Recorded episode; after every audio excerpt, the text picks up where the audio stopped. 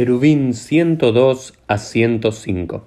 Hola a todos, bienvenidos a un nuevo Dafio Mi, que no es solo un Dafio Mi, no es solo una página diaria, que son cuatro páginas diarias. Y en particular son las últimas cuatro páginas de este tratado de Erubín que vamos a concluir hoy, pero como los últimos días no pude subir y porque estas cuatro páginas versan sobre el mismo concepto, decidí hacerlos todos en un solo episodio para concluir este estudio que ya lleva más de 105 días. Aquí van a empezar a aparecer diferentes Mishnayot y luego otras enseñanzas que también aparecen en la Gemara, eh, específicamente sobre la diferencia entre el Mikdash y la Medina. Mikdash se hace referencia al Beit HaMikdash, al templo de Jerusalén, y Medina significa la ciudad, que es eh, el resto de Jerusalén, que no es parte del templo, pero después se eh, transforma en un concepto Medina como provincia, como estado, cualquier lugar que no sea el templo de Jerusalén. ¿Y por qué esta diferencia entre Mikdash y Medina? Porque hay algunas eh, leyes que no aplicaban en el Beit HaMikdash, pero sí en la Medina. Leyes, prohibiciones que solo regían en la ciudad, por fuera del Templo de Jerusalén, pero en el Templo de Jerusalén no. ¿Por qué en el Templo de Jerusalén no? Especialmente por dos motivos. El primero es que en Shbut Bamikdash, que todas las prohibiciones de origen rabínico no tienen injerencia en el templo de Jerusalén. Este es el principio claro. Muchas veces los rabinos ponen una prohibición, lo que se llama un Shbut, no se acosa de que alguien transgreda otra prohibición, pero en el templo de Jerusalén esas prohibiciones, la mayoría de esas no tenían validez. ¿Y por qué no tenían validez? Porque hay un concepto en el cual los Kohenim, en el templo de Jerusalén, tenían más cuidado, eran más zarizim, tenían mucho más cuidado con lo que hacían, por lo cual los rabinos decían que ciertas leyes que eran como más un resguardo para no transgredir otras leyes de origen bíblico, no tenían validez en el Beit HaMikdash. Y también porque el Beit HaMikdash tenía una rutina muy diferente a la de la Medina, del resto del país, con muchas provisiones. Por ejemplo, en el templo de Jerusalén durante Shabbat se seguían haciendo sacrificios, y para hacer sacrificios había que prender fuego, degollar animales, mover cosas de un lugar al otro, por lo cual muchas provisiones que generalmente tenían lugar en el templo, eh, fuera del templo de Jerusalén, no lo tienen en el templo de Jerusalén. Lo primero que se nos dice, una primera Mishnah, dice, por ejemplo, se cerraba en el templo con un cerrojo que se corre, pero no en la ciudad. Al parecer, los cerrojos de las puertas en la ciudad, es decir, fuera del templo de Jerusalén, tenían que estar atados de alguna forma, pegados de alguna forma a la puerta misma, no sea cosa que alguien lo agarre y, se lo lleve. Pero en el templo de Jerusalén se permitía que aunque no esté firmemente agarrado, ya sea al piso, ya sea a la puerta, se pueda con ello cerrar una puerta. Esto es el, la, la, primera ley que aparece ahí en la página 102A. Y dentro de las cuestiones que aparecen en la página 102A, también hay otra ley muy interesante que no es una diferencia entre el Beit HaMikdash y la Medina, entre el Templo de Jerusalén y el resto, sino que tiene que ver con cuestiones que se pueden extender o no durante Shabbat. Existe el concepto de Bone, de Bnia, y que nada se puede construir en Shabbat. Hasta ahí sabemos. También está el concepto de Oel, que no se puede construir una estructura de, de una tienda, de una carpa permanente en Shabbat. Tampoco se puede construir un Oel Aray, una tienda no permanente, sino una tienda transitoria. Lo que sí se puede hacer en Shabbat es Mosif a la Oel Beusha Perdame y dice, se puede, hay, hay casos en los cuales si ya hay una tienda, si ya hay una carpa, que es una carpa transitoria, un Oel Aray, ya está algo armada, que decir, mínimamente un tefaj, es decir, mínimamente de esa carpa hay 10, hay 10 centímetros armado, se puede mosif, se puede agregar sobre eso y eso no representa ninguna transgresión. ¿Y por qué es importante esto? Y dan el ejemplo de una cama de los novios que tiene como un, un toldo, o también se da el ejemplo de, em, de una cortina y otras estructuras, sea de un tejado que se abre y que se cierra. Por ejemplo, si yo tengo un tejado, ¿sí? o un techo corredizo, ¿puedo correrlo y abrirlo en Shabbat? La respuesta es que sí. Si yo tengo una cortina que se cierra y me hace una suerte de mejizá de pared, ¿se puede abrir y cerrar en Shabbat? Por supuesto que sí. Así queda la alajá. Mínimamente tiene que haber un tefaj, tiene que dejarse abierto antes de Shabbat 10 centímetros y después se puede seguir abriendo sin ningún eh, problema. Lo otro, aparece una nueva Mishnah que se nos dice es, se puede volver a poner el quicio inferior en la puerta del templo, pero no en la ciudad. al parecer es Maxirim Tzir, se puede volver a poner un Tzir, un frenillo, quicio en, la puerta, pero no así en el templo eh, fuera, ¿no? Porque era la cuestión de que en el templo no iba a ser cosa de que se lo lleve de un lado para el otro, sino que iban a ser seguros. Lo otro que se discute en relación a, los gorros, si se puede uno poner un gorro o no. Al parecer, los gorros que tenían más de 10 tefajim, más de 10 centímetros de un lado y del otro, no se permitían en un, en un momento. ¿Por qué? Porque era como una suerte de oel, o bien porque a la persona se le podía llegar a volar en el dominio público y después lo iba a terminar cargando. Sin embargo, si no se lo cargaba, se podía hacerlo sin ningún problema. La otra Mishnah que, aparece es la siguiente. Se puede poner de nuevo una curita, una venda, retiaba migdash. En el templo de Jerusalén se puede volver a poner una, una cura, una curita, una venda, pero no en la ciudad, ¿sí? Porque el sacerdote debía llevar las vestiduras sacras en contacto directo con su cuerpo. Por eso, si tenía algún es dar rapo cubriendo una herida, podía quitarlo y luego volver a ponerlo. Es decir, el sacerdote tenía que estar con sus ropas bien pegadas al, cuerpo y por eso se les permitía volver a poner estas vendas eh, para cubrir sus heridas, pero no lo podían hacer en la ciudad, no sea cosa que se le caiga, y también por el tema de refugia, porque habíamos dicho que ya habíamos estudiado en el Tratado de Shabbat que había muchas provisiones en relación a curaciones durante Shabbat. Es decir, y, si a alguien se le caía esta venda o esta cura eh, eh, durante Shabbat, no se la podía volver a poner. Sin em, Gila de entrada está prohibido en ambos lados. Sin embargo, volver a colocar sí se puede durante, sí se puede en el Mikdash, pero no así en eh, la ciudad y demás. Otra de las Mishnayot que aparecen aquí en la página 102b es la siguiente. En el templo se puede atar una cuerda musical, pero no en la ciudad. Es decir, eh, por ejemplo, se da el caso de un arpa Koshrin Nima Bamigdash. Es decir, eh, ustedes recuerdan que en el templo de Jerusalén se tocaban instrumentos musicales para acompañar los sacrificios. Uno de los instrumentos es un arpa. Entonces se pregunta, es qué pasa si una de las cuerdas del arpa se desengancha en, se desengancha en Shabbat y hay que volver a atarla. En el Migdash se puede volver a atar. Después discuten si hay que atarlo como un, eh, una kosher shel kaima o inash shel kaima, si tiene que ser una estructura, una una estructura permanente o no permanente, o es estilo anivá, o es más como una corbata que se desata, o es permanente, pero en definitiva se puede volver a atar esa cuerda. ¿Por qué? Porque son Makshirei Mitzvah, son elementos, son que Makshirei Mitzvah, Tohimet Shabbat, cosas que preparan para realizar los mandamientos, desplazan el Shabbat. ¿Qué significa esto? Que es un mandamiento acompañar musicalmente los sacrificios, por lo cual este arpa se debía estar reparada para poder tocar, por lo cual se permitía reparar esa cuerda, pero no así fuera del templo de Jerusalén, donde no hay una mitzvah de tocar instrumentos musicales durante Shabbat, y es más, como vamos a ver en los, eh, los próximos dapim, generalmente estaba prohibido.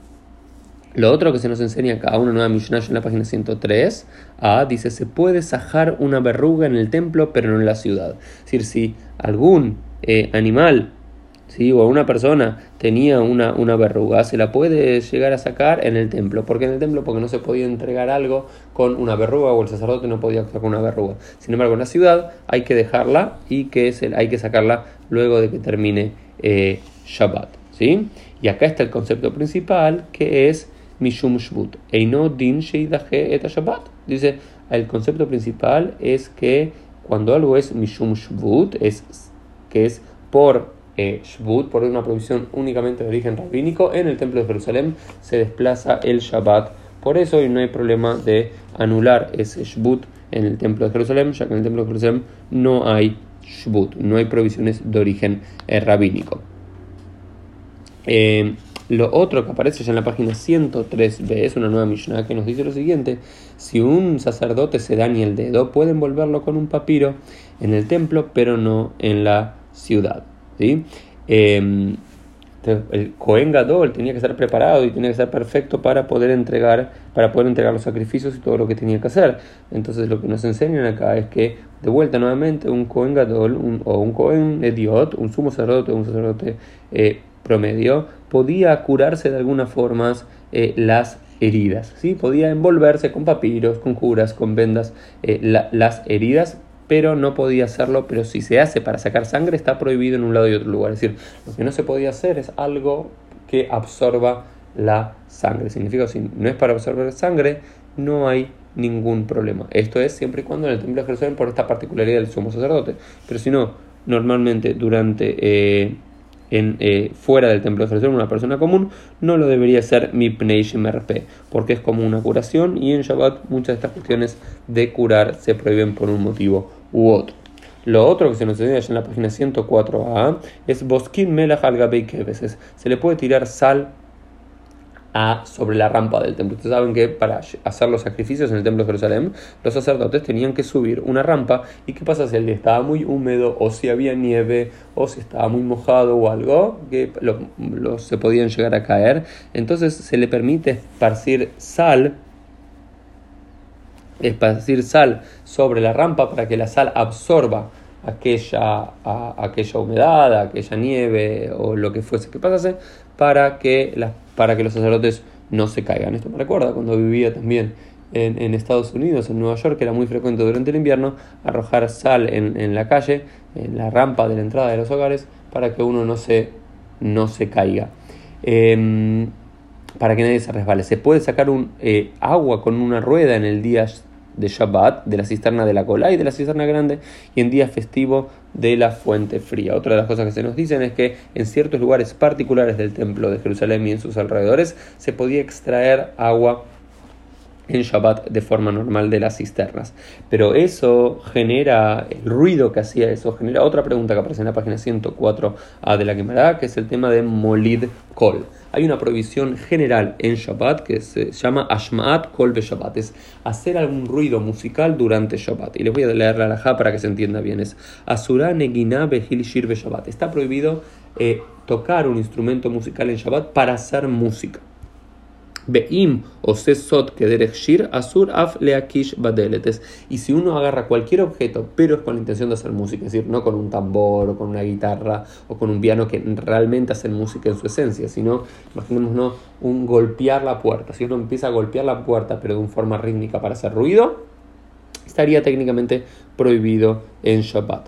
Abal, Mashe y no shir mutar, sin embargo, al contrario de como varias posiciones de la quemará, ¿sí? hacer diferentes cosas que si bien hacen un ruido en Shabbat, eh, no está pensado para hacer música, estarían permitidos. Por ejemplo, uno de los casos que se nos en la quemará es eh, Nashima Mesachkot Gozdimazu. Dice que había como una prohibición en la cual las mujeres jueguen con nueces en Shabbat. Y muchos creían que por hacer ruidos jugando con las nueces, tic-tac, tic-tac, uno podría estar haciendo Ashmaat Kol, pero claramente no tienen la intención de hacer un ritmo musical, entonces está prohibido por otro motivo. Y así como varias cosas, por ejemplo, alguien decía que incluso una campanilla en las puertas de entrada de las casas debería estar prohibido durante Shabbat.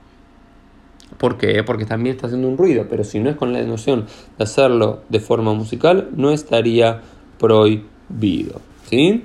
Eh, entonces es un, detalle interesante que volvió a tener mucha relevancia eh, ya en el siglo XIX por cuando el movimiento reformista comenzó a introducir elementos musicales, especialmente el piano en eh, Shabbat. Pero también está la idea de Ashmat Kol, de generar un ruido en Shabbat, por la idea que Shabbat debería ser un ruido tranquilo, por lo cual hay como una noción rabínica de intentar aminorar los ruidos en Shabbat más allá de aquellos que solamente se utilicen para generar música. Eh, lo último aparece en la página 104b, ya, ya la última Mishnah de, toda, de todo este tratado, que es el siguiente. Si un reptil es hallado en el templo de Jerusalén, si hay un sheretz, que es un elemento que eh, un elemento impuro, uno de los nueve eh, animales impuros rastreros que se nos menciona en la en la Gemara, se nos, eh, en, perdón, en el Levítico, se nos dice si un reptil es hallado en el templo, el sacerdote lo saca en su cinturón para que la impureza no prolongue su asentamiento. Es decir, hay que sacar el sheretz, hay que sacar este, este animal, este reptil impuro del templo de Jerusalén. Esta es la opinión de, la opinión Rabbi Yohanan Ben Beroka. Rabbi Yehuda dice, se lo hace con tenazas de madera para no aumentar la impureza. Las tenazas de madera, la madera no aumenta la impureza, por lo cual de sacar a un animal impuro del templo de Jerusalén, habría que hacerlo con estas tenazas de madera y así queda la alhaja. Luego se preguntan en la Mishnah de dónde se lo debe sacar, de dónde hay que sacarlo durante Shabbat, desde el interior del templo hasta el atrio y desde la zona comprendida del atrio hasta el altar. Esta es la opinión de Rabbi Shimon ben Nanas y Rabbi Akiva dice del lugar en el que eh, son castigados con el exterminio los malintencionados y con un sacrificio por el pecado los inadvertidos, de ahí hay que sacarlo. Es decir, Rabbi Akiva extiende mucho más eh, los lugares de los cuales habría que sacar este sheretz, este reptil durante Shabbat. En los demás lugares se le tapa con una marmita. En los demás lugares, digamos, el resto de los lugares del templo, que no son el punto central del templo, no son el lugar neurálgico, no hay que sacarlo durante Shabbat, sino simplemente taparlo. ¿Ok?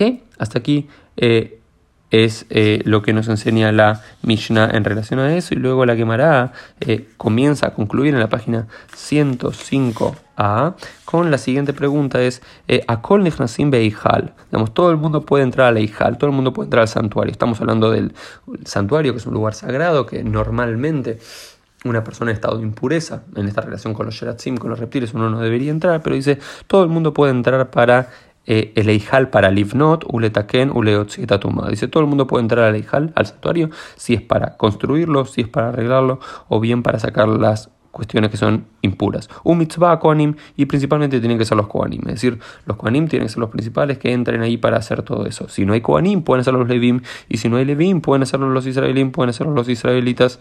Y luego hay una discusión en relación que, es preferible. Que los balei mumim, que aquellas personas que tienen un defecto físico o alguna persona que esté en estado de impureza, de Tuma entre quién tiene que entrar, dice que lo mejor es que entren los Balei Mumim, que primero entren las personas con alguna e imperfección y que luego, en llegada a cosa que no hayan, pueda entrar también eh, alguien que está impuro en la peor de las circunstancias para em, arreglar, construir o sacar alguna impureza del templo de Jerusalén. Y así es como, queridos amigos, Gracias por haberme escuchado y acompañado durante estos últimos 105 días que estudiamos Masejet Erubin. Y así concluimos este tratado. Eh, difícil, arduo, pero lo hemos conseguido. Adran alaja motzete filim bezali Masejet Erubin. Así concluimos el capítulo a motzete filim y así concluimos el tratado de Erubín. Mañana empezamos inmediatamente, sin preámbulo, sin descanso, el próximo tratado, el próximo Masejet que nos toca estudiar, el tratado de Pesajim. Si alguno quiere sponsorear parte de este tratado, algún capítulo, alguna página, se puede poner en contacto conmigo, urielromano.gmail.com. Shabua Tov para todos y Koach.